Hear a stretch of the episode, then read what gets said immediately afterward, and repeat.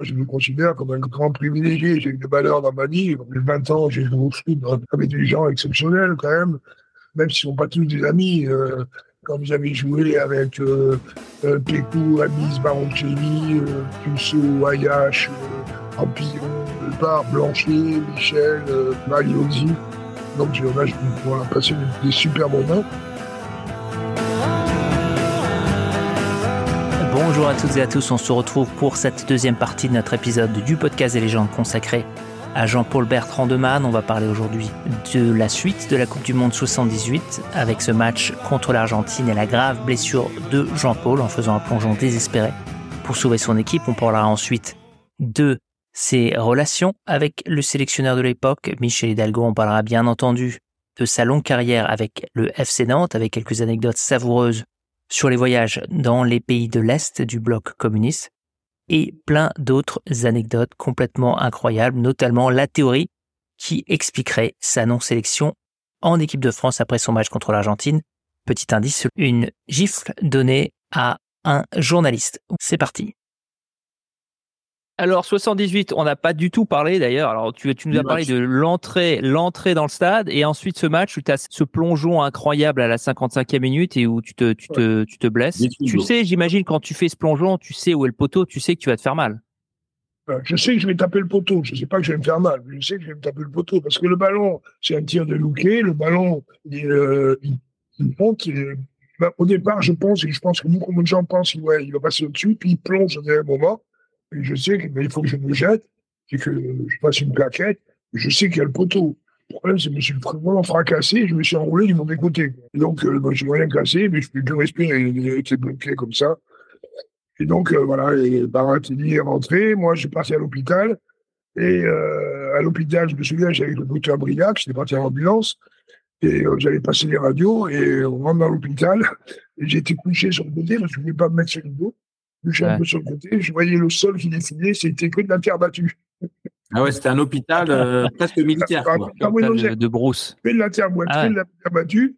Et là, je disais à docteur Briac, docteur, même si je dois payer le billet d'avion, vous ne me laissez pas là. hein. je dis, si j'ai un truc, il doit m'opérer ou je sais pas quoi. Ah ouais, tu veux pas être euh, Euh, opéré dans la boue, quoi. C'était de la terre battue, l'hôpital. Enfin, le sol de l'hôpital, c'était de la terre battue. Là où je suis passé pour aller à la salle de radio, je sais pas quoi. Alors là, j'ai commencé à baliser un peu. Et alors, tu t'es fait opérer là-bas ou comment ça s'est passé? Parce que Non, si non, tu dis que j'ai étais au Brésil juste après, c'est que ça a dû. les euh, radios, et ils ont, ben, ils ont vu que moi, j'avais un gros hématome, et euh, ben, je m'étais distendu tous les, tous les muscles, quoi. Je pouvais plus, Mm. comme si une j'ai eu des côtes cassées une fois, c'est un peu pareil. quoi. Je pouvais pas, pas respirer, c'est comme si euh, il avait des côtes cassées. Je, je suis revenu là, à l'hôtel, et, euh, et le match euh, d'après, c'était France-Hongrie, mais je mesurais plus 1m92, je mesurais plus qu'à 1m75. Ah ouais, d'accord. Euh, C'était comme ça. C'était comme ça. Et quand je suis rentré, euh, je suis monté à la tribune euh, avec Henri, parce qu'il euh, Hidalgo a fait tourner, elle fait un peu, là c'est Trompsy qui a joué le troisième match. Quand j'ai monté à la tribune, les journalistes ils étaient au-dessus de la tribune de presse, les journalistes qui m'ont regardé. Alors après, je suis appris que c'était les journalistes allemands et espagnols qui m'ont regardé et j'ai compris que, l'a dit après, les Allemands et les Espagnols m'avaient annoncé mort. Ah bon? Oh, Oui, ah ouais. m'avaient annoncé mort dans les pays. Et la Non. France- et la France m'ont pas annoncé mort parce que à l'époque, ils avaient, eu- ils avaient l'information comme quoi j'étais mort. Mais avant de la diffuser Europe 1, RTL, je sais pas quoi, il y avait un une sorte de jeu. Euh, si les gens avaient des informations, ils pouvaient euh, téléphoner, ils donnaient une information crédible, ils avaient un prix de 1000 francs, je sais pas, c'est pas le jeu de 1000 francs, mais il y avait un truc comme ça sur une radio. Et heureusement qu'il y a des frontaliers qui ont téléphoné à Europe 1 ou je sais pas quoi pour dire non, non, il n'est pas mort, c'est une erreur. Autrement, ils m'auraient peut-être annoncé mort euh, à, à ma famille, ma femme à l'époque, euh, mes Et parents. pourquoi avait- d'où venait cette fausse rumeur de ta mort Ben, je sais pas. Je sais que j'ai été annoncé mort. Bon, ça, ils ont dû démentir euh, rapidement. J'ai été annoncé mort en, Es- en, Es- en, Italie, en, en Espagne et en Allemagne. À cause de cette euh, de ton dos après, la, après la chute, ouais. après la, Ouais. mon, mon choc. Ouais, c'est assez spectaculaire, hein. juste pour nos auditeurs qui n'ont pas eu l'occasion de voir les images. Tu, tu plonges en arrière, euh, claquette Ouais. magnifique d'ailleurs, et tu tombes vraiment de plein fouet euh, Ouais, sur le dos, euh, sur le poteau, sur ton poteau droit. ouais. J'ai enroulé un peu, enroulé autour du poteau, mais le poteau devant, et puis tu t'enroules bien, et derrière, tu t'enroules pas à un moment.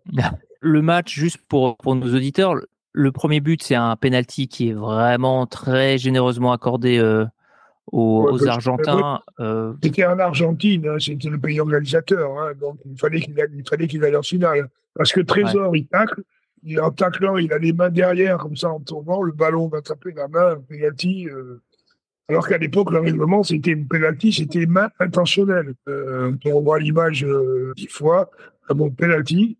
Et le second but, euh, c'est un tir de je sais pas qui, c'est Jérôme But. Alors on a dit à une époque que s'il avait été sur le terrain, peut-être qu'ils l'aurait arrêté parce qu'il était plus grand que Maratelli, on peut dire ce qu'on veut. euh. De toute façon, s'il est allé des Argentins, il fallait qu'il gagne. Effectivement, on a parlé dans d'autres épisodes. En 82, pareil aussi, euh, Coupe du Monde en Espagne, les- l'arbitrage avait été scandaleusement pro-espagnol. C'était ouais, un ouais. peu une, une constante à l'époque. Il fallait que le, le pays organisateur passe au moins le, au moins le premier tour. Bizarrement, c'est ton dernier match Ouais. en équipe de France. Euh, À cette époque-là, j'imagine, alors rétrospectivement, c'est facile de poser la question, mais tu t'imagines pas du tout à ce moment-là que, que tu viens de jouer ton dernier match? Ah non. Ah non, non, non, non, non, non. Et bon, alors après, bon, après, c'est le choix du sélectionneur. Et bon, après, c'est pas moi qui le dis, c'est euh, plein de gens qui l'ont dit, même des, des journalistes. La saison, alors je sais plus quelle saison, avant la Coupe du Monde en 82, j'ai fait une super saison. On prend 26 buts, euh, enfin, vraiment un truc super. Et euh, tout le monde me dit, même Henri, Henri me disait, putain, si tu par l'équipe de France, parce que j'avais jamais été repris depuis l'Argentine. Hein? Est-ce que tu 82, étais dans le groupe ou est-ce que tu n'étais même pas dans le groupe? Non, même pas dans le groupe. J'ai même pas été dans le groupe. Jamais, plus jamais dans le groupe. Et donc, euh, et donc en 82, ben, j'ai pas été pris à la Coupe du Monde. C'est le choix du sélectionneur. Hein. Et tout le monde me disait, c'est pas normal que tu sois, tu sois pas au moins dans les trois gardiens. Quoi. Il avait Et fait une saison. Il faut demander, il faut un peu plus demander parce qu'il est plus là, mais il faut demander à Hidalgo. hein. Mais j'imagine que toi, tu t'as, ça, a dû, ça a dû te traverser l'esprit, tu as dû te poser 12 000 questions, donc tu as dû quand même t'interroger. C'était quoi ta théorie? La théorie, je sais pas. Je sais pas. Je n'ai jamais, jamais compris. Euh, ouais. Alors, avec Hidalgo, on n'a jamais été, euh, euh, comment dire, euh,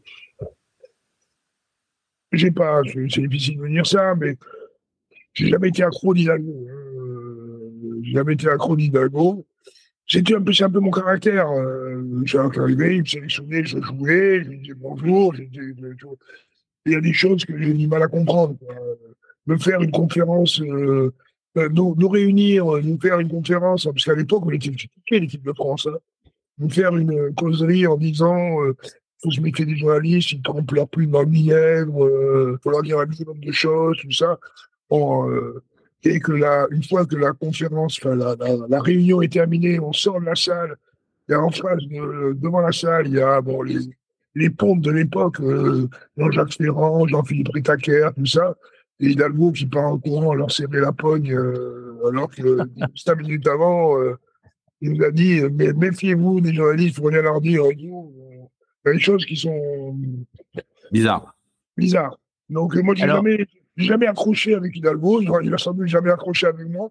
sans doute, c'est de ça. C'est bien de ça, je sais pas. hein, mais je... Alors, j'avais lu quelque part euh, que. Alors, c'est une de tes théories. Je ne sais pas si tu as peut-être changé d'avis, la, mais théo- la, la théorie aussi. voilà, c'est ça. Ouais, que- exactement. ouais. Je pense que ça peut être ça. Je Alors, est-ce que ça. tu peux le- l'expliquer euh, avec tes mots euh, à nos auditeurs? Alors, bon, c'est une, histoire qui date de, je sais plus, là, de 78, 19, je ne sais plus. Euh, donc, j'avais été blessé au genou. Euh, et je suis, j'ai rejoué mon premier match à Marcel Soupin, alors je ne sais plus contre qui c'était. Et euh, j'avais été très mauvais. Euh, j'étais pas prêt. J'étais très mauvais. Et la femme d'Henri était, était, elle était au sport d'hiver. Et elle a écouté le match à la radio. Et donc, le lendemain matin, elle avait appelé, parce qu'à l'époque, il n'y avait pas le téléphone le soir. hein. Et le lendemain matin, elle avait appelé Henri euh, de Bonheur, hein, parce que lui, il était, il était- bien sûr, il était à Nantes, en disant à Henri, euh, alors je ne sais pas ce qu'il avait fumé dans les dents, ou ce qu'il avait bu, ou je ne sais pas, mais il a été, pendant tout le match, il a été avec euh, Jean-Paul. Alors qu'ils disent que je sois mauvais, j'ai été mauvais. Bon. Ils disent que je sois mauvais, il n'y a pas un problème. Grosso modo, euh, qu'est-ce que je faisais en milieu du football Euh, on ne comprend pas pourquoi les dirigeants m'avaient fait signer depuis 5-6 un truc incroyable. Une remise en cause totale, en fait. Totale, totale. Et puis même sur, un peu sur l'homme aussi. Et donc, et pour que Suzanne, ben, puis à son âme, puis elle n'est plus là pour le confirmer, mais Suzanne, c'est pas, pas une folle. Hein, mmh. Henri. Et donc, Henri me dit, ah, putain, Suzanne m'a appelé ce matin, seulement. Et moi, j'avais dit après à Jean-Vincent, j'avais dit, bon, je sors de l'équipe, euh, parce que là, euh, ça va pas. J'avais été, j'avais été mauvais, j'avais été sifflé, mais je méritais d'être sifflé, j'avais été mauvais. Et euh, je sors de l'équipe. Et Henri me dit, ben, ce m'a dit, voilà ce qu'elle m'a dit, je ne sais plus exactement, dit exactement, mais grosso modo, un scandale. Et donc, euh, le match d'après se passe à l'extérieur, de Nantes, ne jouait pas. Et le match suivant, sur le match, un match, je ne sais plus quel match c'était, à Nantes. Et donc, je ne jouais pas. Il n'y avait pas de remplaçant à l'époque. Hein. Il y avait 12, 12 et le 13e, il n'y avait pas de gardien remplaçant. Donc, j'étais en civil.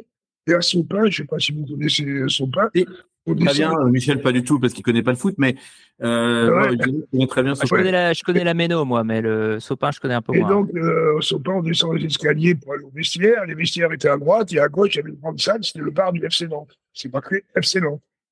Et donc, j'étais avec un bar, et j'étais sur le tabouret. Après le match, hein, j'attendais que les joueurs qui avaient joué, euh, Henri, euh, moi, je suis viennent.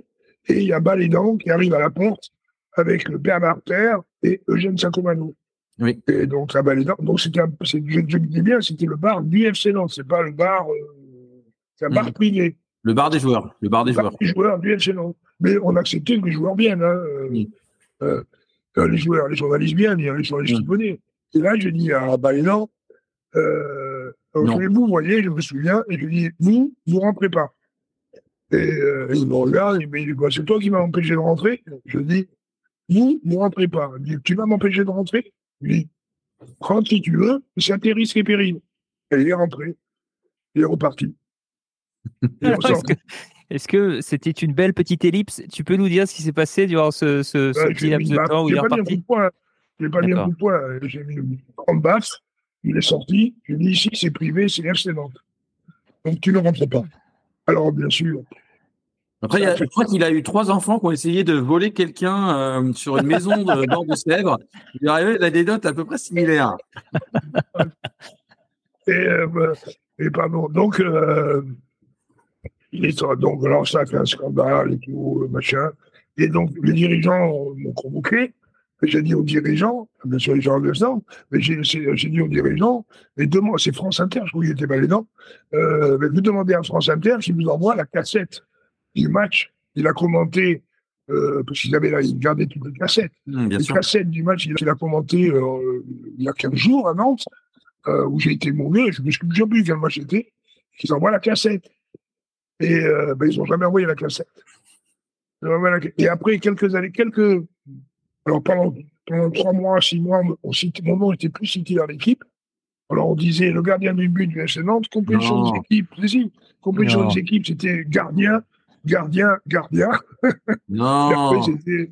Non, moi, je ne pas. Enfin, Donc, c'était un peu blacklisté par les journalistes. Euh, voilà, voilà. Mais après, six mois après, six, huit mois après, il y a des journalistes, a quelques-uns avec qui j'étais en très bon terme. Hein, et quelqu'un qui, quelqu'un qui me dit, on a entendu la cassette. C'est vrai que, euh, parce qu'à Paris, dans le microcosme, sans doute, à Paris, mmh. ça Et c'est vrai que euh, Balédan, je ne sais pas s'il était bien clair ce soir-là, parce qu'il c'était un peu, un peu exagéré quand même.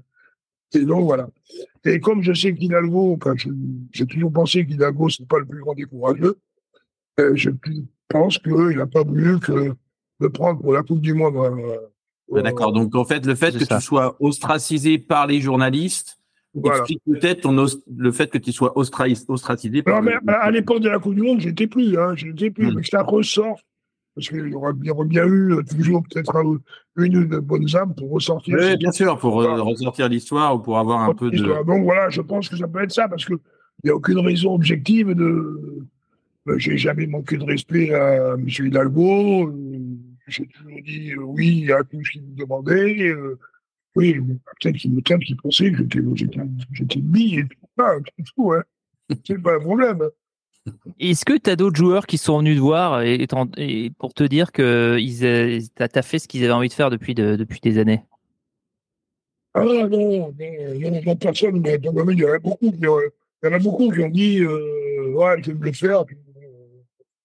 moi, j'ai pas, dit, je pas dit, je vais me le faire. Et quand il est arrivé devant moi, je dis à quelqu'un. Ben, le pire, c'est qu'après, une fois que j'ai dit la match, euh, alors ils étaient à l'hôtel, au Sofitel à Nantes, euh, il y avait un Sofitel à l'époque, et la directrice du Sofitel, c'est une copine, Annick Béni, elle a, elle a travaillé à la mairie de Saint-Nazaire, après, euh, c'était une copine, et donc eux, les journalistes étaient là-bas, et c'est elle qui me, qui l'avait dit après, quand ils avaient vu, ils avaient mangé, ils avaient boire un verre de roue, et on va aller à Nantes, on va le retrouver, euh, et j'aurais été content qu'ils me retrouvent. Euh, il y avait un peu de bravage, euh, un peu de bravage de leur part. Courageux comme un journaliste sportif, c'est une expression assez connue. Hein. Non, non, mais c'est pas. C'est des trucs de. C'est vrai, c'est pas à faire. C'est vrai, c'est pas, pas, pas à faire. Mais bon, le mec, à un moment, ça va bien, quoi. Donc. Euh, mais ça, en plus, ça me permet, moi, complètement de, de, de valider la, la, ta réputation d'homme de sang chaud, euh, tu vois. C'est, pas sang chaud, pas sang chaud. Mais bon, euh, alors c'est vrai que euh, de mesure 1m92, ça aide aussi. Hein, euh, euh, mais bon, je, je, je, me laisse pas, je me laisse pas marcher sur les pieds. S'il y a des gens qui me disent. Et il y a des jours, c'est pas mieux. Il y a des jours, j'étais au cinéma, j'ai dit un mot, j'ai dit un mot à ma femme dans le film, mais très doucement, un peu. Il y a un mec devant qui se retourne, il dit ça suffit. Et c'est moi. Et puis, je ne pas le film, c'était les, actualités avant. oui, d'accord. Et tout ça, c'est pas le film. Je redis un petit mot à ma femme. Euh, le mec se retourne une deuxième fois. Et je parlais très bas, mais je pas l'habitude de, de, hurler. Et le mec se retourne, il dit ça suffit, il me fâcher. À la fin du gamin, on a regardé le film. Et quand la lumière s'est allumée, je vais taper sur l'époque et il me fâchait se retrouver, il n'y a pas problème. Mais non, non, euh, monsieur levé, il a dit, non, non, mais c'est parce que vous avez parlé fort. Je dis, monsieur. Et il fait les beau avec sa, sa. Mm. Il n'est pas me laisser faire. Euh, voilà. Il y a vraiment le, syndrome de la surface de réparation qu'il faut défendre, euh, Jean-Paul. ouais, mais c'est ça, c'est ça.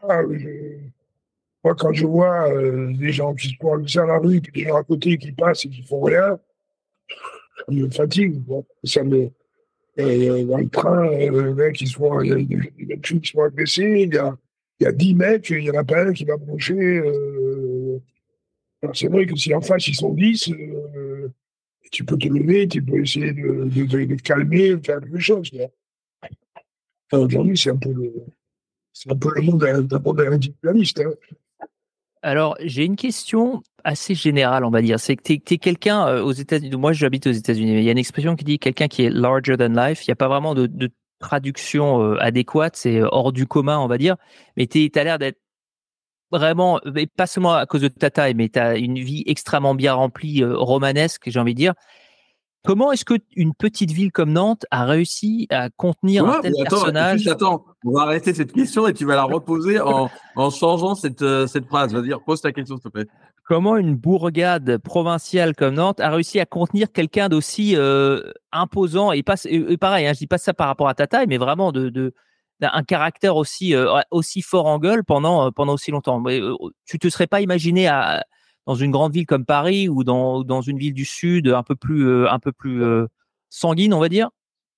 Non, mais je ne suis pas sanguin. Attendez, je ne suis pas sanguin. Hein. Je ne cherche pas la, la castagne. Euh, non, non, non, c'est pas ce que j'ai. Mais c'est juste que tu voilà, aimes, aimes, la couleur, tu aimes. Ben oui, j'aime j'aime ça. Mais à Nantes, euh, Nantes est une ville superbe. Hein. Moi, je me suis beaucoup plus à Nantes. Je me plais un peu moins bien. Je me plais un peu moins bien depuis que les poubelles ne sont pas ramassées tous les jours. Anecdotique, c'est une anecdote. Ouais, anecdotique. Non, mais euh, non, je, à Nantes, à Nantes, je me suis toujours, je, je, me suis posé la question après ma carrière, parce que moi, ce que je, suis originaire de Bordeaux, quand je me suis, non, à Nantes, quand je jouais, je me suis jamais posé la question. Euh, j'ai eu des clubs qui sont venus me voir pendant ma carrière pour essayer de renseigner Reims, Lyon, Lille, euh, des clubs comme ça. Oh, bah, le problème, c'est que bon, s'il m'avait proposé trois fois le salaire que j'avais avant, j'aurais peut-être réfléchi, mais il proposait de gagner 10 euh, 000 francs à l'époque, c'est en francs. 10 000 francs de plus par mois. On gagnait deux matchs avec Nantes et 10 000 francs, on avait, et on, était, a été Je crois qu'en 20 ans, ma plus mauvaise place, ça a été septième, je crois. J'étais quatre fois champion, euh, cinq fois troisième, deux fois six, quatre fois deuxième. Ben. Donc, euh, au niveau du, foot, c'était super. Il y a une autre ville que j'adore aussi, c'est Bordeaux, parce que après, moi, après ma carrière, je me suis reconverti et moi acheté des immeubles dans le centre de Bordeaux euh, que avec, je faisais rénover par une entreprise spécialisée. Puis euh, je les revendais. Euh, et puis ça marchait bien. Et je me suis posé la question, le fait de, de d'aller habiter à Bordeaux, parce qu'il y avait bien Bordeaux. Puis bon, tout mon tissu, tout mon tissu relationnel, je connaissais quand j'ai commencé à me reconvertir. Bon, au départ, on me recevait parce que j'étais Bertrand Deval, mais après, il faut être plus crédible. C'est pour ça que je suis retourné en fac, tout ça. Et moi, à Nantes, je connaissais euh, tous les comptables, tous les notaires, euh, tous les gens qui sont dans le business, euh, les banquiers. donc, ben, ça aide pour obtenir des rendez-vous. Et puis après, si tu bon au rendez-vous, ben, ça va plus loin. Et j'ai pu. Donc, Nantes n'est pas trop petit pour moi. Nantes est très bien. Hein je vais à Nantes, euh, je vais à Nantes, je vais à, la, un appartement à la mode, je vais passer des week-ends à la mode, je reviens à Nantes. Moi, je me, je sens très bien, hein. même si je suis parti deux mois à l'île Maurice.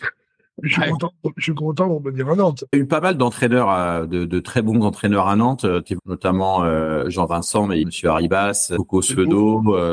donc vraiment, pour toi, c'est quoi Blazevich aussi d'ailleurs, Blazevich, n'oublions pas. Non, je l'ai pas eu, je l'ai pas eu. Non, il est parti juste avant, juste avant tout un symbole, j'ai envie de dire, euh, que tu restes jusqu'au bout de la, du moment un peu, euh, un peu euh, époustouflant de Nantes. quel est l'entraîneur qui t'a le plus marqué? C'est dur hein, comme question. Hein. Ouais, c'est dur, c'est dur. les, les, trois, les trois. moi, les, ce que j'ai, alors j'ai connu Arribas. Alors moi, j'ai toujours appelé Monsieur Arribas. arrivé, parce que arrivé, j'avais 17 ans. J'ai aimé, c'est la simplicité de son, de, son discours pour nous faire comprendre les choses. Une pédagogie vraiment incroyable, quoi. Euh, je, je, prends souvent cet exemple, par exemple, quand j'ai interview, gens qu'est-ce que c'est le jeu à Comment on défend bien, comment on attaque mal. Lui, il avait trouvé un, comment dire, une, une image, en causerie. Il disait quand on a, il montrait la main, il disait quand on défend, la main se referme pour resserrer les lignes, pour resserrer les lignes. Et quand on attaque, on ouvre la main pour créer des espaces. Je trouvais ça, c'était clair, quoi. C'est facile à comprendre, c'était clair. Laurent Arriba, c'est euh, un gars super. Coco, Coco connaissait très très bien le ballon, très très bien le ballon. Bon, il a une tête de con, euh, c'est un caractère de, un caractère de cochon. Ouais, c'est marrant. caractère de cochon, mais par contre, c'est un connaisseur du ballon. Euh, mais on s'est braqué des fois, le coco. Mm. Quand je partais en déplacement à la fin de ma carrière avec mon, sac de sport et puis ma sacoche avec mes, polycopes de fac et tout ça, il me gueulait dessus. Mais qu'est-ce que tu fais avec ça? Mais euh, Moi, à la sieste, je fais la sieste une demi-heure avant le match et puis après, au lieu, de regarder euh, euh, ou de jouer à Mario Kart ou tout ça, mais je fais des, je fais des, des statistiques financières. Je ne comprenais pas. Ah oui, mais après un jour, il m'a dit, bien plus tard, ma reconversion, c'est pas trop mal passé. Il m'a dit, mais t'avais raison. Mm. dit, moi, je peux pas rester 24 ans sur 24 focus sur le foot, quoi. Moi, j'adore le foot, mais à un moment, il me faut, il faut autre chose, quoi. Donc, alors, il y en a qui allaient jouer au tennis, parce que, bah, à l'époque, c'était pas le golf, c'était le tennis. Ah, Coco Solo est un bon joueur de tennis, d'ailleurs. Oui, oui. Euh, mais moi, j'ai dit non, moi, je vais bien passer deux heures à mon bureau euh, ou avant les matchs, dans les nouveaux hôtels, là, toutes les chambres sont pareilles, il y avait le bureau en face du lit, là, je l'étais, puis pendant une heure, j'ai raté mes cours, euh, et j'aimais bien. Alors, Coco, c'était un mec super, euh, et Jean-Vincent, alors Jean-Vincent, lui, euh, c'est différent. il s'intéressait, lui, ce qui l'intéressait, c'était les deux surfaces de réparation. La surface euh, où on attaque, celle où on défend. Au milieu, ils sont foutés. Ça vous dit un peu. Mais par contre, c'était humainement, c'était un mec exceptionnel. Exceptionnel. Exceptionnel. Donc voilà, les, les entraîneurs que j'ai connus, euh, je mettrai, ah, je mettrai quand même M. Arribas mmh. en tête. C'est quand même lui qui a créé, euh, qui a créé, euh, qui, a, qui, a, inventé le, le, jeu à la lanterne, quoi. Mmh. C'est lui qui a fait, qui a fait euh, comment dire, il nous, a, il nous a expliqué que sur le terrain, il n'y a qu'un ballon. D'accord? Et donc, celui qui a le ballon, il va pouvoir faire qu'une passe. Et il va faire une passe à, un, joueur, à un partenaire, mais il faut qu'il y en ait cinq qui fait un appel de balle à côté. Donc, il y en a quatre qui ont couru pour rien. Il faut accepter ça, ouais. Il faut accepter ça. Il faut accepter de recommencer. Parce que celui qui a reçu le ballon, il doit faire une passe. Donc, il, va, il, va, il y en a un qui va courir pour attraper le pour avoir le ballon. Mais il y en a encore quatre. Et c'est souvent les, souvent les quatre mêmes ou trois. et donc, vous faites, euh, vous arrêtez pas de faire des courses. Et Coco Ciodo, je me souviens bien ce qu'il disait quand des jeunes arrivaient au FC Nantes, il leur demandait Qu'est-ce que tu aimes faire, toi? Alors, les jeunes disaient Moi, j'aime bien dribbler, moi, j'aime bien tirer, bien le jeu de tête. Et Coco, il les laissé parler, parler, et, quoi Et quoi? Puis au moins, les mecs, ils savaient plus quoi dire. Et Coco leur disait Est-ce que tu aimes courir? Parce que pour nous, au foot, il faut courir. Ah et à Nantes, et à Nantes, ben, on court. Alors, il faut courir intelligent, intelligemment. C'est pas la peine de faire un appel de balle quand euh, celui qui a le ballon regarde par là, faire un appel de balle derrière lui. Mmh. intelligent. Mais il faut courir. Et le jeu en tête, c'est ça. C'est que celui qui avait le ballon, il avait quatre ou cinq solutions et il trouvait la bonne solution. Il avait appris à, trouver la bonne solution, le bon, et puis ça s'enchaînait. Et euh, j'ai vu des matchs, moi, à Sopin. Il y a des matchs à Sopin où j'étais appuyé contre le poteau. et je regardais, et je disais, ils sont forts, mes copains. Hein.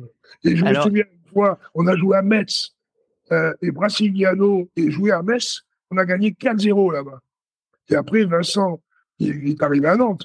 Et sur le terrain, il disait, à tout le monde, arrêtez les mecs, on est ridicules. Euh, arrêtez. On Et quand il venait à Nantes, il est arrivé à Nantes, après, Vincent, il me racontait, il me disait, et quand on jouait contre vous, on avait la qu'une peur, c'est de prendre des vents pendant tout le match. Parce que après, le lundi matin, tu vas changer ton pain, euh, ta bonite devant la boule en ligne. Là, on n'a pas été bon, là. Alors, question débile, euh, et je m'en excuse, mais quand tu es gardien, est-ce que tu as les mêmes entraînements basés justement sur la course que le reste du groupe? Ou est-ce que tu t'entraînes à part? L'autre jour, on a eu un, repas avec les anciens de Nantes. Alors tout le monde se fout de ma gueule parce qu'ils me disaient Putain, je ne comprends pas. Euh, quand tu t'entraînais, tu ne voulais pas courir. Et maintenant, tu fais des Ironman, tu vas cavaler, tu fais, des trucs comme ça. Mais je dis Maintenant, ils me tromper, les mecs. Hein. Mm. Parce que le gardien, c'est celui qui s'entraîne le plus. Mm. Parce que non seulement on fait l'entraînement avec les, les joueurs, et après l'entraînement, souvent on reste pour faire du spécifique gardien de but. Donc, euh, euh, moi, j'ai trouvé autant que. Alors, pas autant. Moins, vite quand même, mais tu quoi moins autant vite, euh, Moins vite, mais enfin, j'ai vu Vaïd l'autre jour, il a son repas, là, c'était il y a 15 jours. Hein. Hmm. Et Vaïd, on avait, fait, on avait fait des tests. On avait fait le test de Cooper, on avait fait un 400 mètres, un 1000 mètres et un test de Cooper. Et euh, sur le, alors je crois que c'est sur le 1000 mètres, j'avais été euh, plus rapide que lui. J'ai été à 1000 mètres en 3 minutes. Non, c'est pas le 1000 mètres, c'est sur le test de Cooper. Courir 3200 mètres en minimum 12 minutes. Moi, j'ai fait 3300 et quelques mètres et j'avais battu Baïd de 40 ou 50 mètres. Alors que ça, moi, je le vois, je dis, Baïd, il s'est fait taper par le gardien de but. pour nos auditeurs, le test de Cooper, effectivement, c'est un test qui a été mis en place par l'armée américaine il veut savoir quelle distance couvrir en, 12 minutes. En 12 minutes. Voilà, c'est ça. la base, c'est de faire au, minimum 3200 mètres en 12 minutes. alors, que, alors tu, vas me dire, hein. tu vas me dire, Jean-Paul, Michel fait 320 mètres à peu près au test de Cooper. ça, se, ça, se, situe où euh, en, termes de, en termes de référence?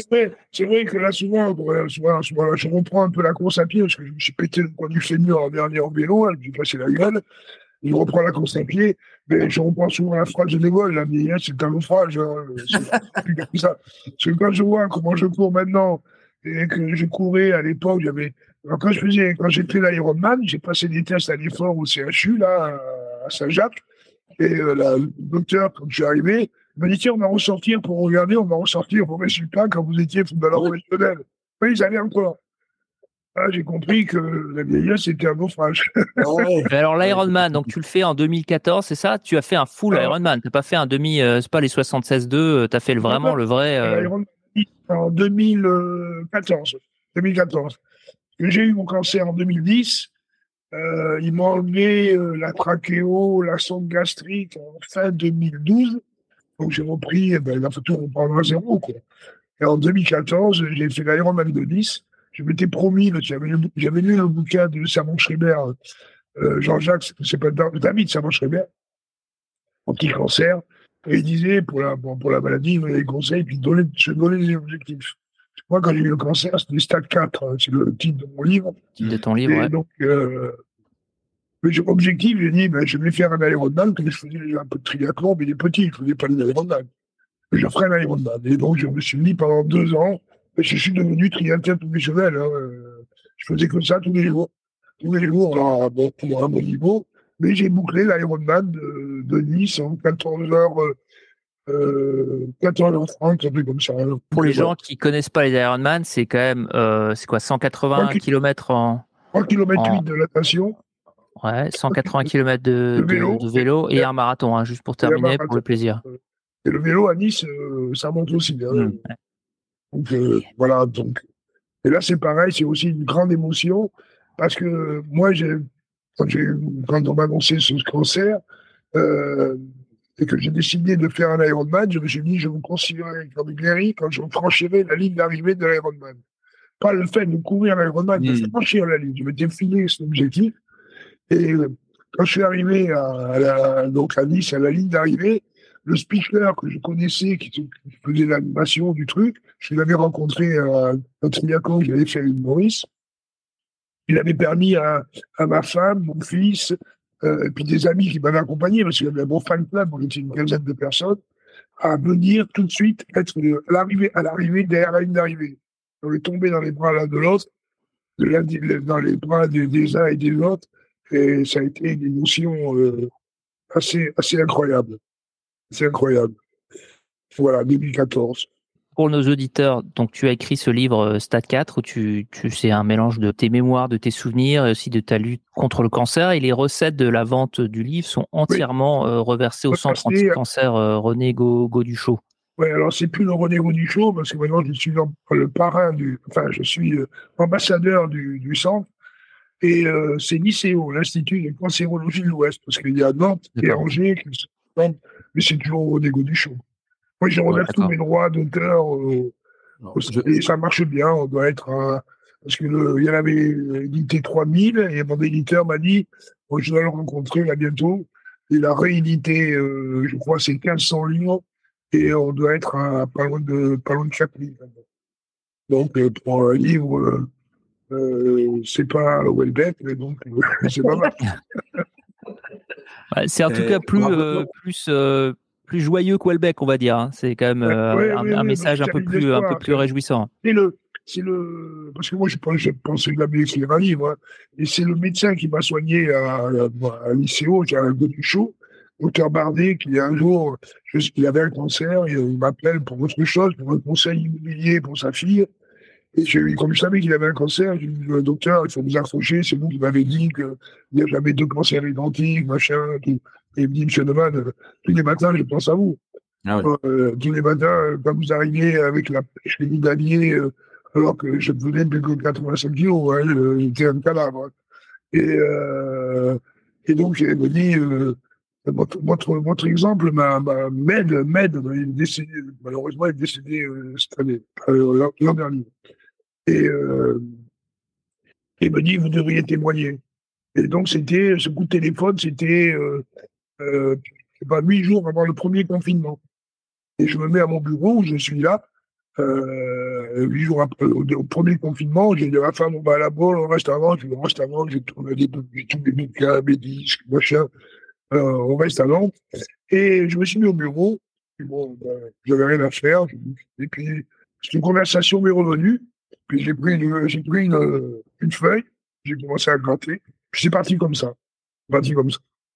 Et ça, ça, a bien plu. Et puis, comme je ne veux pas, surtout pas gagner d'argent sur cette saloperie, j'ai dit que tous les droits d'auteur euh, seront reversés euh, à l'ICO. Et donc, le livre est sorti en septembre 2022 Septembre, euh, septembre 2022, oui. Et tu as reçu des, des retours de, de patients, d'anciens patients, de ah, familles beaucoup, patients Beaucoup, beaucoup, beaucoup. Alors, j'ai eu la chance aussi, j'ai eu la chance aussi d'avoir une belle couverture médiatique. Hein. Je suis passé chez Pascal Pro, je suis passé chez Drucker, euh, j'ai eu pas mal de trucs sur euh, les radios, sur les trucs d'Internet.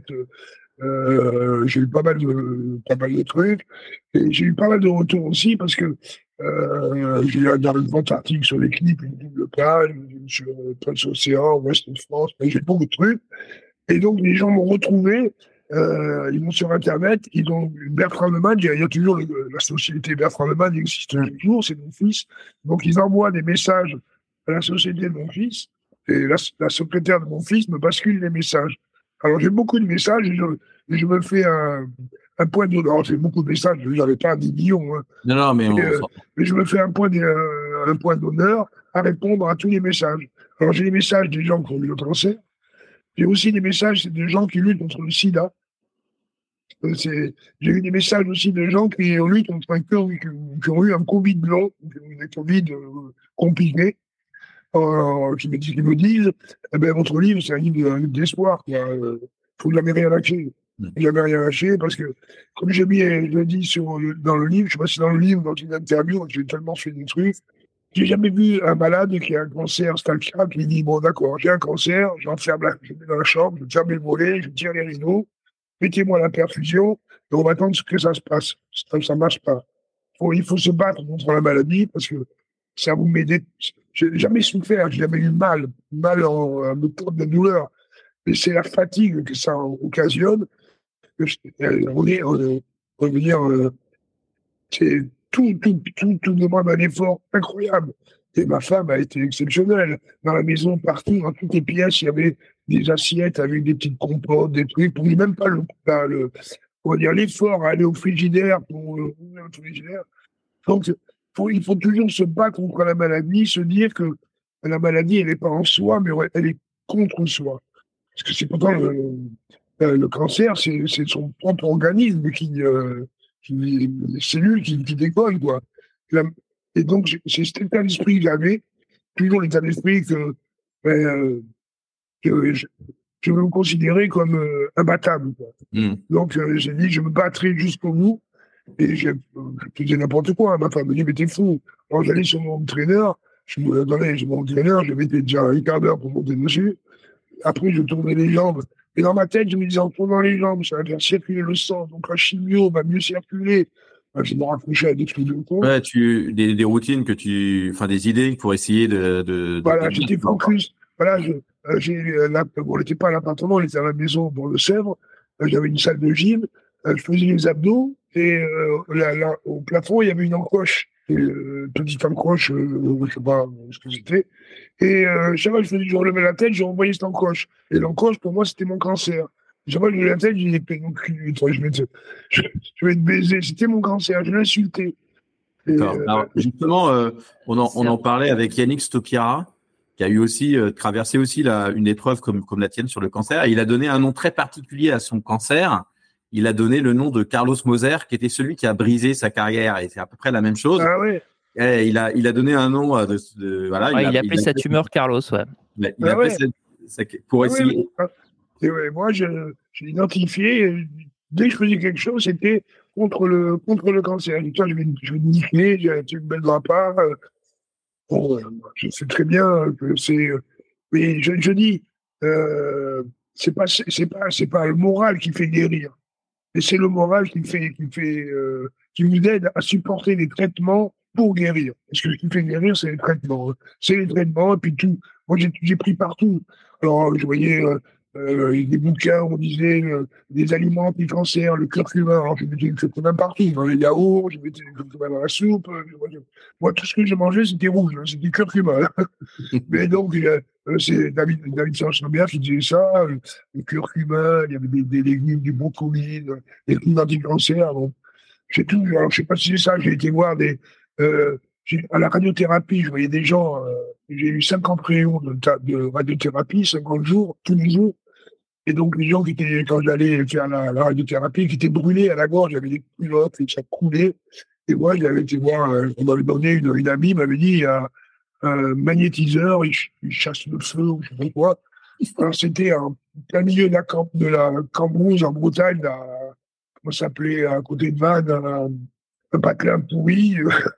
et j'allais, euh, donc, tous les mois, j'allais deux fois par mois, ma, ma femme m'amenait et me mettait les mains comme ça, il faisait Alors, sachant que tu dois ta carrière à un rebouteux, hein, comme Oui, mais voilà, c'est ça. parce que euh, mon genou, il, a, il faisait que gonfler, dégonfler, gonfler, dégonfler. Et puis c'est la femme de Simonet qui un jour vient me voir et me dit Tiens, Jean-Paul, maintenant ça suffit, vous allez voir quelqu'un de sérieux. Euh, j'ai été voir tous les mecs, j'ai été voir un mec à Paris et, tout. et il me dit Je connais quelqu'un euh, à Mamers, dans la Sarthe. Et donc, j'ai dit voir le mec, le mec, il m'a pas touché, il m'a mis la main comme ça, blablabla, blablabla, et il m'a dit, bon, vous rentrez, demain, vous allez courir. J'ai fait trois mètres dans le jardin, mon genou est comme ça. Et le lendemain, j'étais courir, mon genou, il n'a pas gonflé. Et puis voilà. Tu as été guéri. Je, à partir de ce moment-là, tu étais guéri. Pas guéri, mais euh, mon genou n'a plus, enfin, n'a plus gonflé. Il gonfle de temps en temps. Pendant 20 ans, j'ai fait tous les matins, je faisais, ça personne ne sait, mais tous les matins, j'avais chez moi une planche avec, euh, pour faire des trucs proprioceptifs. Il y a une planche avec une boule c'est-à-dire que la planche, euh, elle ne tient pas à l'équilibre. Et il faut tenir comme ça pour muscler. Tous les matins, je faisais 20 minutes euh, au moins de ça pour muscler bien les, les, les, cuisses, tout ça, pour bien. Parce que l'articulation, elle est tenue par les muscles. Donc, si vous avez bon muscle, ben, l'articulation peut soulager. Et donc, euh, bon, j'ai pu. le maire, à 75, il m'a dit que je n'aurais plus au football. Et c'est un jour ah, ben, il y a pas quelques années, mais c'est pas si bien que ça. Ma femme a été opérée au CHU à Nantes. Et quand le médecin était en train de remplir les papiers, il y a un autre médecin qui rentre. Il me regarde, dit, ah, monsieur Leman, alors, vous avez fait une belle carrière, hein. Vous avez dit que vous auriez plus de football. Il était à l'époque, il était interne du professeur Le Teneur qui me suivait à Nantes euh, pour, le, pour mon. Quand on m'avait annoncé, je ne les voulais pas. Et euh, c'est là qu'il m'a dit, mais ça, c'est votre exemple, il nous montre, à, nous, médecins, en médecine, il faut rester très humble parce que c'est pas la peine d'annoncer des trucs parce que tout le monde. Et vous leur avez. Tu, lui as dit euh, que, que, que ce qui t'avait permis de récupérer, c'était euh, quelqu'un qui était, euh, en tout cas pas officiellement médecin. Je sais pas si c'était ça, parce que le, le, je sais pas si c'était ça. Roger Le Maire m'avait dit que de toute façon, j'aurais plus de football, mais peut-être que le genou, avec le temps, il va s'habituer au fait de ne pas avoir le cartilage. Je pouvais de ça, moi je ne l'ai pas. Enfin, le problème, c'est que on m'a annoncé que je n'aurais plus de football. J'ai joué euh, jusqu'à 35 ans, j'ai fait 650 matchs, et c'était il y a quelques années. Euh, J'avais 67, 68 ans, et je venais de faire un Ironman euh, à 60. Euh, donc en 2014, j'avais 52 ans. 52 ans. C'était c'était pas mal pour les deux francs que tu as donné au gars de Saint-Mamère, de ma mère, tu as dû le payer 250. Oui, je ne sais pas si c'est le, le Saint-Esprit, je ne sais pas ce que c'est. Je ne sais pas si c'est la musculation que j'ai faite, je ne sais pas ce que c'est, mais ça a marché. Les médecins, les médecins, alors maintenant, j'ai un copain qui est professeur en CHU, un de mes meilleurs potes. Et euh, on discute, alors je ne discute pas de médecine avec lui, moi je ne suis pas professeur. Et on s'aperçoit que ce qu'on disait à, l'époque, euh, quand on avait mal au dos, on mmh. disait, ben, faut faire attention, faire gaffe, ne euh, bougez pas trop. Et maintenant, on te dit mal au dos, ben, il faut ah, faire un peu du gainage, de la musculation. Euh, J'ai dit, le corps humain, il est fait pour bouger. Hein. parce que c'est le, squelette, le squelette, tout ça, il est tenu par des muscles. Donc si tu ne bouges pas, tu n'as plus de muscles. C'est pareil, j'ai une théorie, tout le monde dit 5 fruits et légumes par jour. Moi, je, moi, je propose 5 gâteaux et par jour. C'est moi, c'est ma théorie. J'ai changé un tout petit peu 100 fruits et légumes par jour par 5 gâteaux par jour. Je pense que ça peut marcher aussi sur, euh, sur ma, oui, Chacun trouve son équilibre. Moi, j'ai besoin, j'ai besoin de, j'ai besoin de bouger. J'ai besoin, bon, je vais avoir 60, 71 ans. Mais hier, j'ai découvert, j'ai découvert, j'ai fait, euh, alors j'essaie de courir parce que je me suis pété le coin du fémur l'an dernier. Alors le coin du fémur ça va, mais j'ai mon genou toujours le même, mmh. qui a tendance à gonfler. Alors je fais gaffe, bon, j'ai été courir, j'ai fait 45 minutes. Ah, je ne cours pas vite, hein, ça va vite à l'heure ou 9 à l'heure, mais Et je suis content. J'ai fait ma première sortie vélo le week-end dernier. J'ai fait 30 bornes en vélo. J'ai roulé à 20 de moyenne, ça va pas bien vite. Mais mm. bon, c'est bien. Je suis content. Je me bouge. Alors, en parlant de bouger, Bob Marley, tu as joué avec lui, euh, c'était, je crois, en 82, 83, c'est ça? Alors, Je te reprends, je te reprends. J'ai pas joué avec lui, c'est Bob Marley qui a joué avec lui. Ça, c'est Tissot qui avait dit ça. C'est Tissot qui avait dit ça. si Bob Marley vient jouer au football avec au foot, au foot c'est Bob Marley qui joue au foot avec nous. si nous, on va faire de la musique avec Bob Marley, c'est nous qui allons, c'est, nous qui avons joué avec Bob Marley. Tu comprends la différence hmm. Bien sûr. Et alors, c'était, est-ce que tu peux nous. Alors, apparemment, il jouait bien. Hein. juste, je reprécise, tu le connaissais pas vraiment à l'époque complètement quand tu as commencé. Pas du tout. Pas du tout. Non, parce que à l'époque, euh, celui qui organisait les spectacles à Nantes, euh, c'était un gars qu'on connaissait, là, le là. Et donc, euh, dès qu'il y avait un spectacle, il, nous disait, mais si vous voulez des, billets, on allait on était à tous les spectacles, un peu des, des petites, euh, des petits notables du Nantais, quoi. L'autre invité à tous les spectacles. Les artistes sont Nantes, je les ai vus. Et là, Bob Marley, un matin à l'entraînement, il a dit, tiens, euh, il y a Bob Marley qui, euh, qui va venir, on va, jouer, on va jouer contre lui. Et moi, Bob Marley, je le connaissais, bien sûr, je connaissais le nom, mais j'écoutais pas Bob Marley, c'est mon fils. Rénal écoutait Bob Marley. Quand dans la maison, il y avait, on entendait Bob Marley, c'est que mon fils était rentré. Et donc, mais moi, j'écoutais pas. Et je me suis pas rendu compte que j'avais joué au foot. On n'avait pas joué, on avait fait c'est un 5-5, quoi, un petit but. Puis après, il m'avait tiré quelques, quelques, moi, je m'étais mis dans les buts. Euh, parce qu'il y avait Rampillon, Henri, moi, on était cinq à jouer contre lui. Amis, je crois, Loïc Amis aussi. Ouais, on était cinq à jouer contre lui, et puis après, il m'avait tiré quelques buts, je m'étais mis dans, dans, le but. Et je me suis rendu compte euh, du phénomène, c'est quand parce qu'il est décédé euh, un an après. Quoi. 83, je crois. un an ou deux ans après, il est décédé. Et de la longue, longue médiatique, de choc, monde, le décès de Bob Marley, c'est là que j'ai réalisé qu'on avait joué au foot avec euh, euh un mec incroyable, quoi. une légende. Mais bon, euh, c'est oui, c'est des bons souvenirs. J'avais plein, mais moi j'ai rencontré, je le, les, pour moi, j'ai eu la chance d'aller voir le concert de Pink Floyd à la Beaujoire en 80, je sais plus, 88, je crois. Et après, on a pu aller au backstage. Euh, j'ai bu une bière avec David Junot. Et là, moi, dans mon playlist, là, hier soir, il y avait encore les Pink Floyd hein, ici, là, sur le. Et Pink Floyd. Et une année, c'est pareil, j'adore la musique.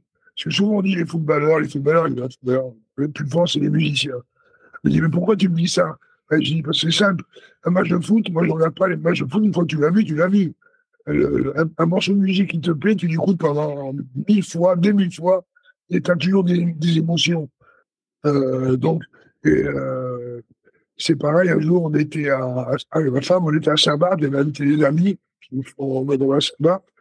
Au restaurant, il va arriver un gars, aussi, le mec s'assoit à la table à côté de nous nous avec, avec avec sa, je sur Et, euh, et la veille, j'avais mangé avec Darmon et euh, Johnny Hallyday, qui était à Saint-Barth. Et euh, dit à ma femme, t'as vu qui c'est qui t'a connu Ma femme ne connaît pas trop la musique. Et elle a dit, non, je sais pas qui c'est. Tu connais pas C'était euh, Paul McCartney. Et donc, euh, on a discuté avec Paul McCartney et euh, on a parlé de Liverpool. Parce que c'est des rencontres incroyables. Juste pour Guillaume, Paul McCartney, c'est euh, un des quatre Beatles, euh, Guillaume. Pardon, je disais oui, il se moque de moi, il se moque de moi. Donc voilà. Est-ce que toi, tu joues de la musique, euh, Jean-Paul? Hein? Est-ce que, toi, tu joues de la musique? Est-ce que je joue de la musique? Ouais. Hein, je jouais un peu de piano, mais le problème, c'est que quand j'ai commencé le piano, deux ans après, je suis rentré au lycée à Talence et euh, le, cours de, le, cours de piano, c'était pendant entre midi et deux. Enfin, entre midi et deux, pas, pas aux deux heures, mais c'était l'heure où on jouait au foot dans la cour. Donc, il fallait faire un choix. C'était le foot ou le piano. Et j'ai choisi le foot. Donc, j'ai arrêté. Donc, je, joue un peu de J'ai joué un peu de piano, mais je ne suis pas musicien. Euh, je ne suis pas du tout musicien. Et j'adore les musiciens. pour moi, les musiciens, c'est les rois du monde.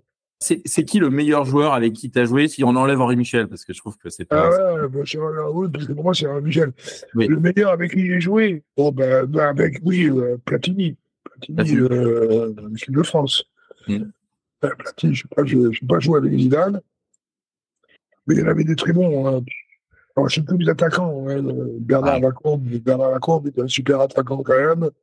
Euh, et puis il y en a un que alors j'ai pas beaucoup joué contre lui, je sais même pas si j'ai joué contre lui, si j'ai joué contre lui, un qui m'a impressionné comme attaquant, qui joue à Marseille, c'est Josip Skodlar. D'accord. Ouais. Alors lui, lui, il était bon aussi. Hein. Un des plus grands. Un jour, il m'a marqué, marqué, un but à Marseille. après le match, on était en train de se disputer, se disputer entre guillemets. Il y en a qui disaient, il y a des gens qui disaient, il a marqué du pied droit. non, il a marqué du pied gauche. Il m'a fait un passement de jambes parce qu'il m'avait fait. On ne savait pas dans il était très, lui, il était très fort, très très fort. Et oui, oui, Platini, euh, Henri, c'était euh, au-dessus du lot. Et j'ai remarqué que tu as fait, donc tu as eu 11 sélections euh, en équipe de France et la moitié des buts que tu as encaissés étaient c'était par contre les Tchécoslovaques. Euh, ah, est-ce que tu as une dent particulière contre les, contre les Tchèques depuis ou pas du tout? Non, non, parce que on a, euh, on a joué plusieurs fois contre le Ducla de Prague, aussi en Coupe d'Europe. On a souvent éliminé Prague sans Tchécoslovaquie, hein, j'ai une telle bêtise. Oui, bien sûr. donc on l'a éliminé, donc euh, c'est comme ça, c'est arrivé comme ça. D'accord. Est-ce que... moi, ce qui me faisait, ce qui me faisait râler souvent, c'est qu'on jouait souvent contre les pays de l'Est à l'époque. D'accord. Et on jouait en Coupe d'Europe, j'avais les pays de l'Est. Et là, je sais que quand mon fils a eu son bac, l'année où il a eu son bac, euh, Nantes, c'est l'année euh, où Nantes a été en demi-finale de la Coupe d'Europe euh, contre la Juventus. Et euh, alors, c'était, il a eu son bac pour les quarts de finale, je sais pas. C'était, je lui dis, ben si, pour les, quarts de finale, je, je t'amène, Romain, pour fêter ton bac, j'aurais dû avoir le match de Coupe d'Europe à l'extérieur et il tombe contre, avant, Juventus, c'était Spartak de Moscou, un truc comme ça. Oui, c'est le quart, le quart de, contre Spartak avec l'expulsion de, de Renan voilà. Pedros et après euh, la vue. Voilà. Et donc, je lui ai dit, non, à Spartak de Moscou, ça va bien, parce que moi, pendant la Coupe d'Europe, j'ai fait tous les pays de l'Est. J'ai dit, putain, jamais. Alors, j'ai fait tous les pays de l'Est, ou alors l'Italie, où on a pris des valises à chaque fois. Alors pourquoi l'Europe de, pourquoi l'Europe de l'Est ils étaient plus ils étaient plus techniques ils étaient plus non mais parce qu'il y avait bon il y avait un bon euh, euh championnat d'Europe euh, j'ai joué Varsovie euh, Steaua Bucarest euh, Partizan Belgrade euh, Dukla de Prague Dynamo de Moscou. La question que j'ai c'est et je me souviens plus quand on en avait parlé avec un, un de nos, nos invités précédents mais il y avait cette espèce d'intox de la part quand vous allez dans les pays de l'Est où vous dormiez dans des, dans des hôtels généralement horribles. Euh, il y avait il y avait plein de petits. Tu parlais d'intox justement en Argentine, mais il y avait plein de petits détails comme ça où vous aviez vous pouviez pas vraiment visiter, vous pouviez pas vraiment prendre de photos. Est-ce que c'est vrai tout ça ou pas du tout? Le pire c'est à Iéna. À Iéna, on a été c'est l'équipe français espoir l'Allemagne de l'Est. Mmh. On a à Iéna. C'était incroyable. J'étais dans un hôtel, c'était le plus bel hôtel de la ville. C'était des couvertures, c'était euh, une couverture militaire, la cachine. le lavabo, je pouvais pas mettre mes mains dans le lavabo pour, euh, pour prendre le petit filet d'eau qui coulait. C'était euh, incroyable. Là, c'est pas longtemps, c'était les pays de l'Est, c'était comme ça. Hein. Une année, on a été joué avec l'île de France en Pologne, club, gros club, comme ça, une ville, minière de Pologne. Je veux dire, ça n'avait pas arrivé. Hein. Non, c'est pas terme, c'était parce qu'il des pays de l'Est à l'époque. Allez, on était content de revenir. Hein. Alors après, effectivement, Michel vient de Strasbourg, qui est une ville euh, un peu minière et un peu. Euh, donc, euh, je comprends vraiment ce que tu racontes, Jean-Paul. Que c'était ça, son enfance. Là, tu es en train de juste d'évoquer son enfance. Euh, les, pays, les, pays de l'Est à l'époque, c'était, j'aurais été triste. Donc là, il y avait le gardien qui s'appelait Thomas Leski, le polonais. Pour les matchs, on avait fait un repas avec les Polonais ben, euh, Thomas Lesky, à la fin du repas, il m'a vidé tout mon sac. Il n'avait rien, hein, mec. Il n'avait ah rien. Et bah, je, il m'a dit, tu peux me donner euh, des gants, un pas de gants, on n'a rien. Euh, on partait, on, on partait jouer dans les pays de l'Est, si on mangeait avec l'équipe adverse, enfin, les, les, les, les patates, généralement. Euh, ils, nous prenaient tout, ouais, on partait, euh, on repartait à poil, hein, avec. On avait joué contre le Steaua, je crois que c'est le Steaua Bucarest, comme prime de match, comme c'est l'équipe de l'armée, comme prime de match, ils avaient, ils montaient d'un grade. Alors, celui qui était caporal, ah il d'argent, on va c'est ça. C'est ça, la prime de match. Ils savaient rien, hein. Et euh, solidarité de garde à but, souvent dans les pays de je repartais, je repartais, mon sac, il était vide. Hein. Hmm. J'avais donné mes chaussures, mes gants, mes maillots, j'avais tout donné. Hein. Alors, en même temps, tu vois, si tu si étais dans une, une équipe d'Europe de l'Est, vu que tu as fait 650 matchs avec Nantes, tu aurais été euh, maréchal. C'est juste le ah, truc. Ah oui, oui, oui. C'était général, ouais. Alors, les pays de l'Est, c'était quelque chose. Oh là là là là là. En parlant de matériel, quand tu commences, c'était encore l'époque euh, du bricolage un peu euh, au poste de gardien en termes de gants, etc. Ou tu avais ah, oui, oui, déjà dans la... Au début, c'était avant, maintenant, maintenant il y a des appris. Au début, c'était du bricolage. Hein. Alors, chacun, alors, il ne fallait pas mettre des gants en laine, il y avait du plastifié. La laine, c'est le plastique. C'était... Alors, moi, il m'est arrivé même de jouer avec des, des manus, des fois, c'était mieux. Manu, on essayait tout. On essayait tous les gants possibles, imaginables. Et après, ça a commencé à avoir ces gants un peu, comme ils sont aujourd'hui, là, une sorte de mousse, là. Mais avant, alors, on dit, mais après, il y a eu des gants avec des picots, les, les, les, les raquettes de ping-pong, un peu, là. Euh, c'est pareil, ça, sur le plastique, euh, ça ne tenait pas grand-chose.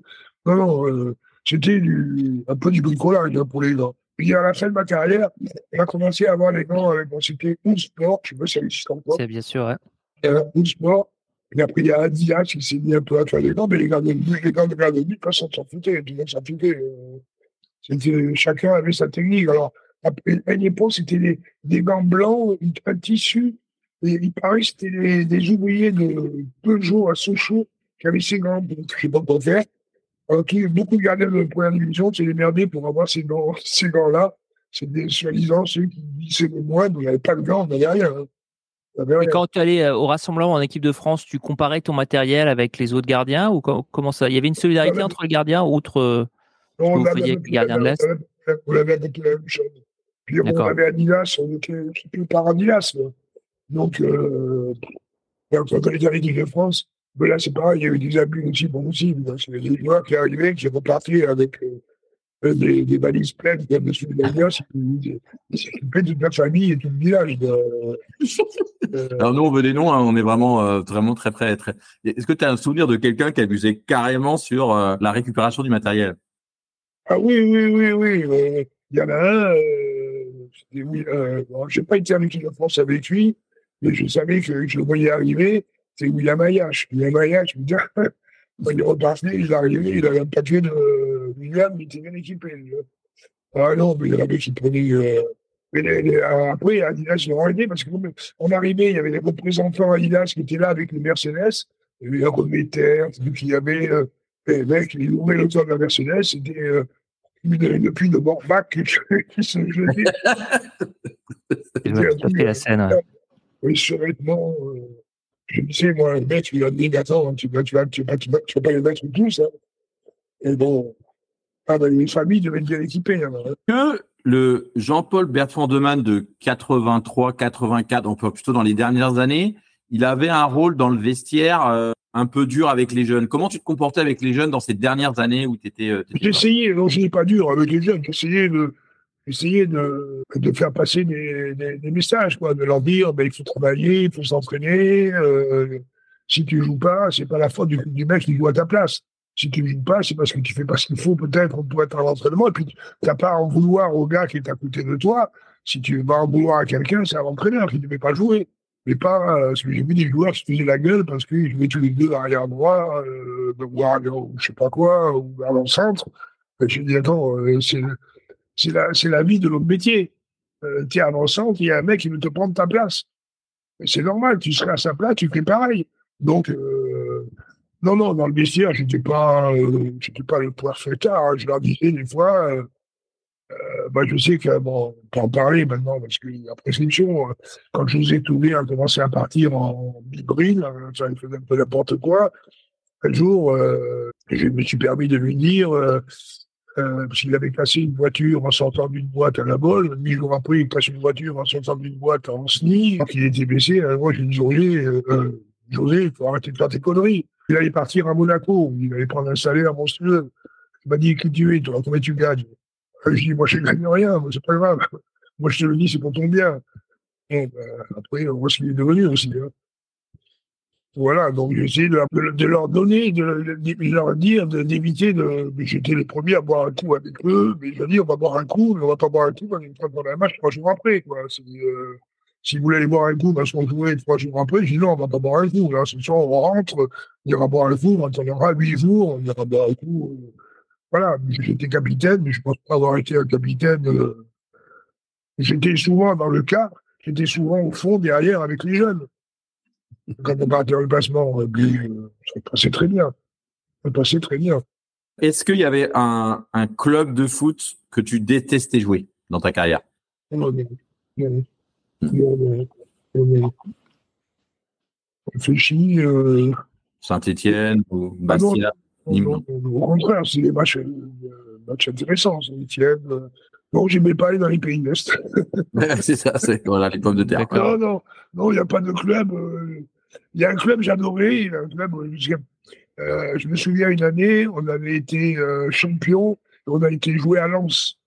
Et on est rentré sur le terrain, et euh, une, ovation à Lens. Une ovation des Lensois. Le public Lensois était exceptionnel. Enfin, il est toujours exceptionnel, je pense. Les gens du Nord sont sympas, mais c'est un public sympa. Très, très sympa. J'aimais bien jouer, alors quand même plus âgé, j'aime bien jouer en Corse. Le folklore un peu, le truc corse, tout ça. Mais pas impressionné par la, la, pression corse, plus le folklore, c'était ça qui, que tu aimais bien La pression. Euh... Alors, si, euh, euh, j'ai pas eu peur, parce que mais euh, à Bastia, c'est le stade, je vois à Furiani, les vestiaires, quand il y a la route qui était là, les vestiaires sont de côté du stade. D'ailleurs, le but, pas celui qui prend la route. Mais tout un grand champ où il y avait le parking, où les voitures se garaient. Donc, le car, nous amener jusque là-bas. On, descendait, on marchait un petit peu au milieu des voitures pour rentrer dans le, le stade, aller vers le but il y a la tribune. Et, euh, et, un jour, on est reparti, c'était chaud. Il y avait un dirigeant corse qui était à la porte du car. Les mecs voulaient monter à la porte du car, il, avec la porte, il y un car, ce n'était pas des cars euh, tout neufs, hein, comme il, il savait que ça pouvait prendre des parpaings sur le car, il balançait la porte sur la truc. Et moi, ça était tellement chaud que le mec dirigeant corse, il a sorti, il a sorti un putain de pétard. Comme ça, il n'a pas tiré. Hein, pour dire aux gens, bon, maintenant, ça suffit. Hein. Pour protéger l'équipe de Nantes. C'est beau, quand même. C'est-à-dire encore s'il nous a accompagnés. Et là, je me souviens, on avait deux Danois. On avait euh, Larsen et Michaelsen, mm. qui, étaient à, qui étaient et nous. Ils étaient. Et nous, on regardait, on était pas Et eux, ils étaient couchés dans la lune. Ils venaient d'arriver. Voilà, légende des Vikings, hein, comme quoi. Couchés comme ça. Et il ah, va mourir, on va mourir. Ouais. C'est vrai que les derbies euh, Brondbu contre euh, Arksboard, euh, c'est pas aussi, c'est pas aussi chaud. Ouais. Encore, encore on a eu des, des, des moments rigolos, enfin, bah. Une fois, on a, joué à Ajaccio, balle en profondeur, je sors, je me couche sur le ballon, je, je sens un petit coup sur la, main. Et me retourne, c'était Henri qui dit, bah, il passait par-dessus, il est pas droit. bon, je me lève pour dégager l'arbitre. Je me souviens, l'arbitre, c'est Monsieur Frère. Ici, il y a l'arbitre, penalty. Je dis, l'arbitre, mais il n'y a, pas, a pas un Ajax, il n'y avait pas Ajaccio à 40 mètres à la ronde. C'est pourquoi penalty ouais. je, Moi, je suis père de famille, je veux rentrer. penalty. Il m'a dit ça sur le terrain, je vous jure. Non. Et donc, il y a eu penalty pour Ajaccio. Ouais, parce qu'il euh, a dû avoir des menaces. Euh, je pense que les Corses, euh, le stade, ils parlaient plus. mais vraiment, c'était des fois un peu impressionnant. Hein. Je disais, mais à, l'époque, ils ne vont jamais descendre en seconde division, tu ne pouvais pas gagner en Corse. On a descendu. Ça fait déjà 19 matchs euh, d'assurés, hein. ça fait quand même 19 matchs, 19 matchs euh, chez toi. Ah, oui, oui, oui, là, je me souviens à Ajaccio, puis on a eu des, des, des trucs. C'était c'était, c'était, c'était sympa. C'était sympa. Une fois, je dis, est arrivé, on descendait, et euh, j'ai encore dans l'oreille, puisque Lolo, il en rigole.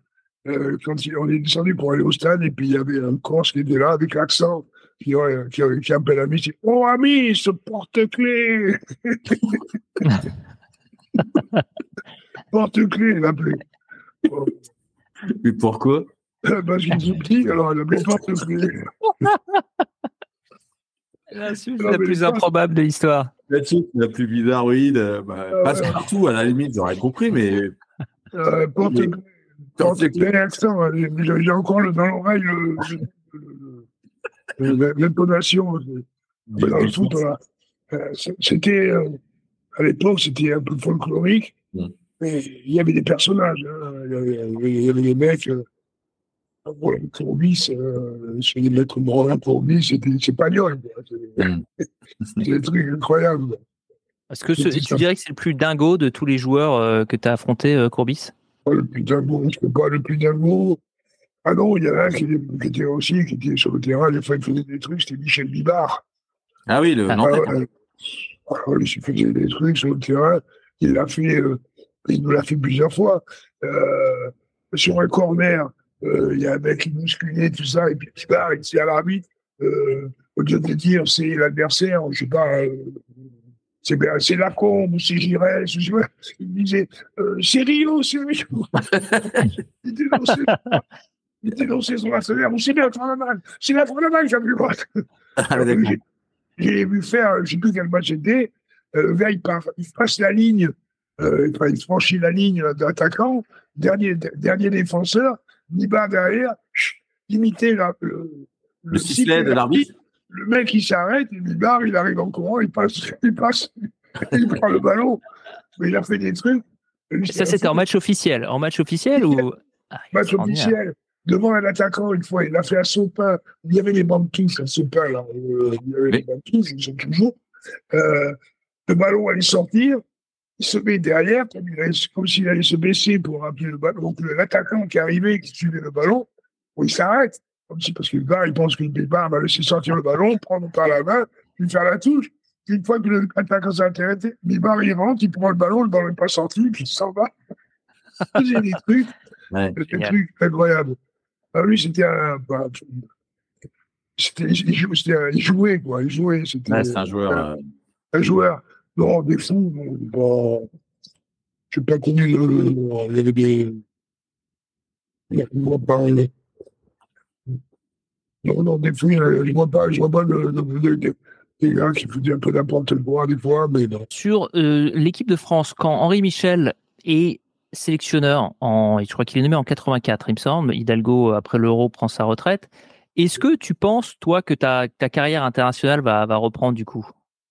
Est-ce que tu as un ah, petit espoir? non, non, non, non, non, non, moi, après, après la 82, il dit, bon, c'est bon. Euh, donc, j'avais pensé à ça.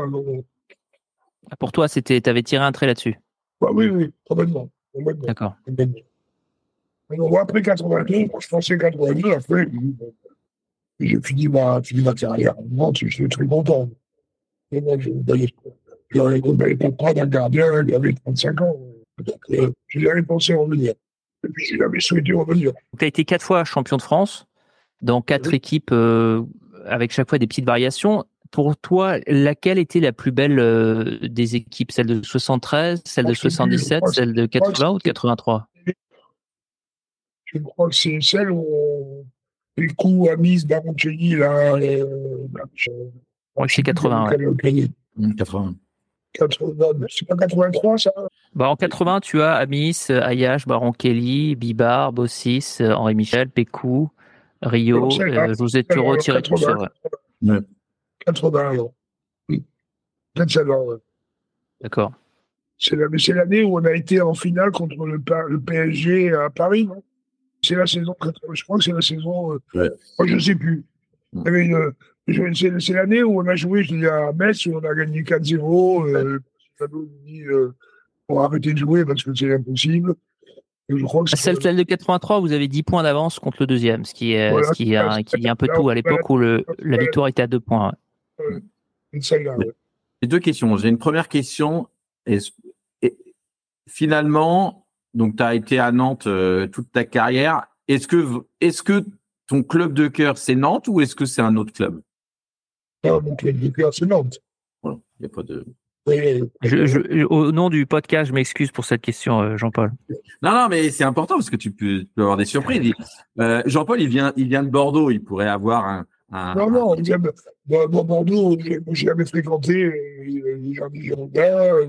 J'étais à l'époque, euh, celui-ci, un dirigeant a été venu à l'époque du président. L'entraîneur, c'était Bakri, mais le président, c'était Roux, oui. moi, mes, mes, parents. Mais bon, à part ça, j'ai eu mis contact. Euh, alors, j'ai pas eu, pas, je crois que c'est quand Bergerot est arrivé à Bordeaux, bah, on m'a, mais j'ai pas eu de contact. On m'a dit que les Girondins euh, pensaient m'appeler. Puis ils m'ont pas appelé. Euh, mais non, non, non. Euh, mon club de faire, c'est Nantes. Euh, même si samedi soir, j'ai regardé avec des amis, on a vu un bon coup de rosé, on a bien rigolé, bon, ça va faire bouger, ils en prennent ça. Ouais. Et bon, voilà, je vais presque plus au match. Hein. Je vais quand euh, c'est une libération de la statue de Michel, parce que euh, je vais presque plus au match. Parce que je ne me reconnais plus dans le football actuel. On va avoir Baratelli très bientôt. Est-ce que tu as une question, une anecdote, quelque chose de sympa à nous raconter? Si, une fois, euh, il y a une année, il s'était venu. On a joué contre Nice, on a dû le jouer une, fois ou deux fois en championnat parce qu'il y avait une grève, on a rejoué Nice deux fois, on a dû le jouer en coupe. Et chaque fois qu'il venait à Nantes, il en prenait, euh, il prenait des valides. On prenait 4, 5, 6. Et il m'avait dit, on s'est retrouvé à un stade d'équipe de France. Et il m'a dit, je ne sais plus quelle année c'était, il m'a dit, bon, je ne même plus à Nantes. je ne viens plus à Nantes. J'ai qu'à forfait quand on va jouer à Nantes. Et à chaque fois, j'en prends euh, 5 ou 6. C'est lui qui m'avait dit ça. Bon, bah, on, lui, en parlera. Et c'est marrant parce que je crois qu'il n'avait pas une super relation avec Hidalgo non plus. Donc ce serait intéressant d'avoir son, son point de vue sur sa non-sélection en 82. Euh, euh, bon, moi, c'est vrai qu'à la Coupe du Monde en, Espagne, moi, je ne comprends pas que Tori était sur, sur le titulaire. Baratini, il devait être titulaire? Quelle est ta théorie? Pas Castaneda, mais c'était Ettori, Baratini, Castaneda. Entre les trois, moi. Hein, euh. Et quelle est ta théorie, toi, à ton avis Pourquoi? Pourquoi? Alors, la, théorie officielle, et on a eu Ettori sur le, sur le programme, et euh, tous les joueurs, on a eu Gires, euh, Six, tout ça, tous ceux qui étaient titulaires nous ont dit bah, il avait fait une super préparation, et puis Hidalgo a dit bon, qu'est-ce que vous pensez d'Ettori Et le conseil des sages, sur lequel euh, Hidalgo reposait souvent ses décisions, euh, aurait dit euh, ouais, Ettori, pourquoi pas? C'est la version officielle, hein, je ne sais pas ce que tu en penses. Bah, je sais pas, j'ai des moi. j'ai des Mais moi, à l'époque, entre Ettori, Castaneda et Baratelli, il a pas fêté. Euh, tu prends Baratelli. On a continué Baratelli. Ah bon.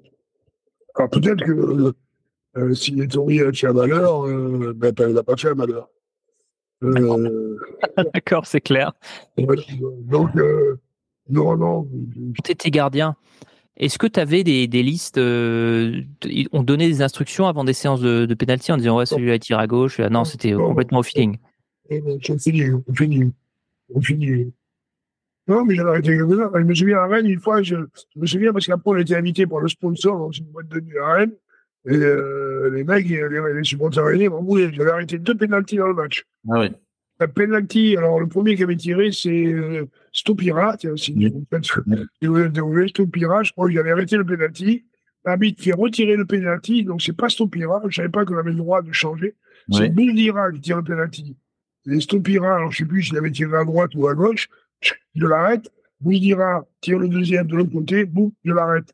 Et après, on allait à Rennes dans une boîte de nuit, il y avait le sponsor, je sais plus quel c'est. Je crois que c'était pas chaud, comme ça. Il faisait un truc et il y avait les Rennais aussi. Mais les mecs, les Rennais, ils me foutaient la gueule. On avait gagné, je crois, à Rennes et bamboulé. Moi, j'en ai arrêté quelques-uns, les pénaltys. Euh, avait arrêté en Coupe d'Europe, euh, j'en ai arrêté quelques-uns. J'en ai pris aussi. Hein. Bon. Comme des, des, arrêts, j'en ai fait, des buts entre les, pas ouais. entre les jambes, mais les cagades, j'en ai fait aussi. Hein. voilà. Qu'est-ce que Jean-Paul Bertrand Demann a légué au football? Quelle est ta contribution? À part le nom le plus long de, de, de, de du Oui, oui, à part j'ai fait chier les, les, on s'appelle les, ceux, ceux chroniqueurs. Qui font les, les, chroniqueurs, tout ça. Euh, je sais pas, je sais pas. Moi, ce que je voudrais, ils fournissent de moi, euh, ben, il a bien fait son boulot, il était, euh, était sérieux, bon, il a, il a fait un peu la fête de temps en temps, il a, il a dû la faire intelligemment, puisqu'il a quand même joué 20 ans. Donc, euh, je ne pas au niveau si on fait le compte tous les soirs. Hein. Donc voilà. Euh, et puis, quand je vois. Mais, le problème, c'est que je m'aperçois que le fossé se, se, creuse de plus en plus entre notre génération, et même entre la génération d'après. Quand je vois, j'envoie des, des interviews de, de joueurs, ceux, ceux qui ont été la Coupe du Monde en 98, qui sont restés dans le foot, ils disent aujourd'hui, on ne connaît plus. Enfin, bon, tout a changé. Quoi. Le, public a changé aussi. Pas le public des stades, le public du monde du football. Mmh. Hein, maintenant, on va dire, euh, c'est comme ça, mais c'est quand même les, quartiers qui sont rentrés dans le, monde du football. Hein, les agents. Euh, moi, j'ai rencontré des agents de joueurs. Euh, et le mec, il me dit, je ne m'étonne pas que les joueurs se font balader partout. J'avais proposé un appartement à un joueur, il me dit, bon, il faut ça, moi, moi, ça me plaît bien, mais il faut ça mon agent. Je vais voir l'agent, je fais l'explique. Et à la fin, il me dit, bon, ben là, l'appartement, je ne sais plus où il m'a dit, il m'a dit 500 000 euros, je ne sais pas. Il dit non, c'est pas 500 000 euros, c'est 600 000 euros. C'est 100 000 euros pour moi et après tu vends l'appartement aux, aux, joueurs. Alors j'étais référencé. Ça. Voilà, 100 000 euros, j'avais que je le prix de 100 000 euros. Alors comme j'étais référencé par la Fédération française de football et par le syndicat du joueur professionnel, j'étais les voir et je leur ai dit, maintenant c'est terminé, je ne peux plus euh, traiter avec les, les joueurs ont des agents. Les escrocs, quoi. bref. C'est fou. Moi, je me considère comme un grand, grand privilégié. J'ai eu des valeurs dans ma vie, comme je vous l'ai dit. Et au niveau professionnel, j'ai 20 ans, j'ai joué au foot dans un club exceptionnel, avec des, des, gens exceptionnels quand même, même s'ils ne sont pas tous des amis. Euh, comme j'avais joué avec euh, Pécou, Amis, Baroncini, euh, Tussaud, Ayache, euh, euh, Rampillon, euh, euh, Pipard, Blanchet, Michel, euh, c'est incroyable, aussi. Donc, on a, on a passé des, super moments. Donc, c'est 20 ans de foot. Et après ma reconversion, quand je passé dans le foot, je me suis reconverti dans, les affaires. Ça a bien marché. Euh, ce qu'il fallait, mais euh, je me suis régalé. Là, j'étais dans les chiffres. Moi, j'ai jamais travaillé. Moi, j'ai jamais travaillé. Merci Jean-Paul en tout cas hein, de, de, ta disponibilité, ta générosité. À, à, à, bientôt peut-être. À bientôt. Ouais, à très bientôt. Merci encore. C'était extra. Hein. Merci, Merci. Jean-Paul. C'est la fin de cet euh, épisode du podcast des légendes consacré à Jean-Paul Bertrand de Man. On se retrouve la semaine prochaine pour un nouvel épisode. Merci à toutes et à tous de votre fidélité.